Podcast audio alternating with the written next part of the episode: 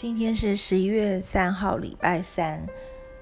哦，剩下两个月就今年就过完了，好快。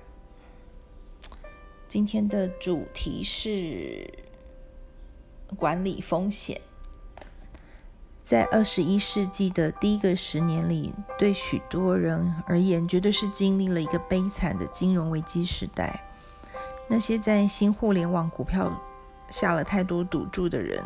当泡沫、网络泡沫幻灭时，落得血本无归。那些本来没有能力买房子的人，却得到无借贷记录或无现金支付的贷款，最终引发次贷危机。对于住房融资只有模糊概念的人，签约参加了浮动利率抵押贷款计划，结果在利率自动上调时陷入恐慌跟沮丧。这里的要点是：谨慎你所做的，考量你所做的。尽可能将你的风险降到最低，时刻不要忘记，欠债的是债主的仆人，欠债的是债主的仆人。你欠的债越多，你就越是仆人。与一些理财规划师交朋友，听取他们的建议，他们很可能比你聪明。一定不要参与自己不是完全明白的财务合同和投资当中。花些时间来思考一下，看看其他人的例子，想想你的行动会给家庭带来哪些影响，告诉上帝你打算做什么，并听听他怎么说。真的，其实我现我是最近这一年才开始投资，然后还好，Alice 就告诉我一些基本的观念，所以开始开始开始要买一些未来。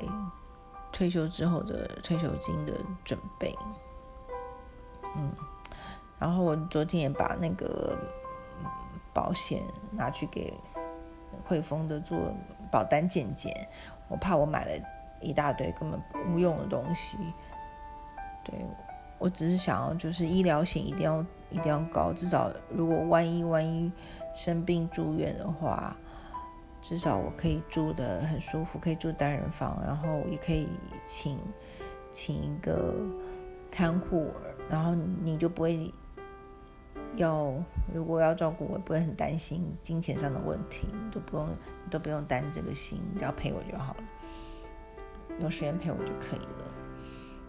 嗯，这是我的计划，所以我觉得保险很重要，保险真的很重要。就算用不到，那就当做是，就算我这辈子用不到保险也没关系，当做是送给有需要的人。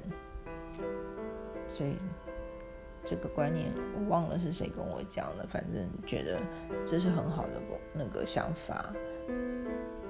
不要以为自己用不到就不用，就不想要买保险，这是不对的。能够买保险，表示上帝给你的足够，你才有钱可以买。那个买保险，如果些人连保险钱都买不到，都都没办法买的话，真的就蛮心疼的。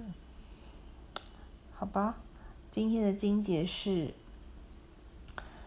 箴言》第二十二章的第七节：富户管辖穷人，就是有钱人管穷人，欠债的是债主的仆人。欠债的是债主仆人，那欠我的钱的那些人呢？他们会怎么样呢？不知道。上帝要我不要去想，就当做布施吧。不能讲布施，布施是佛家用语，你是当就当做因为因为我有的更多，所以分给那些不足的人。好吧，今天的灵修就到这边喽。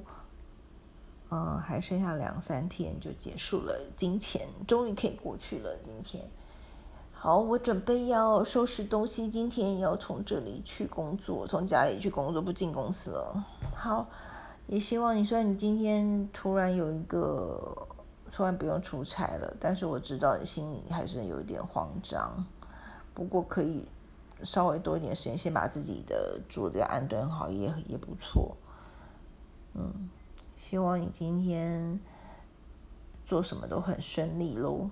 好，上帝爱你，我也爱你，拜拜。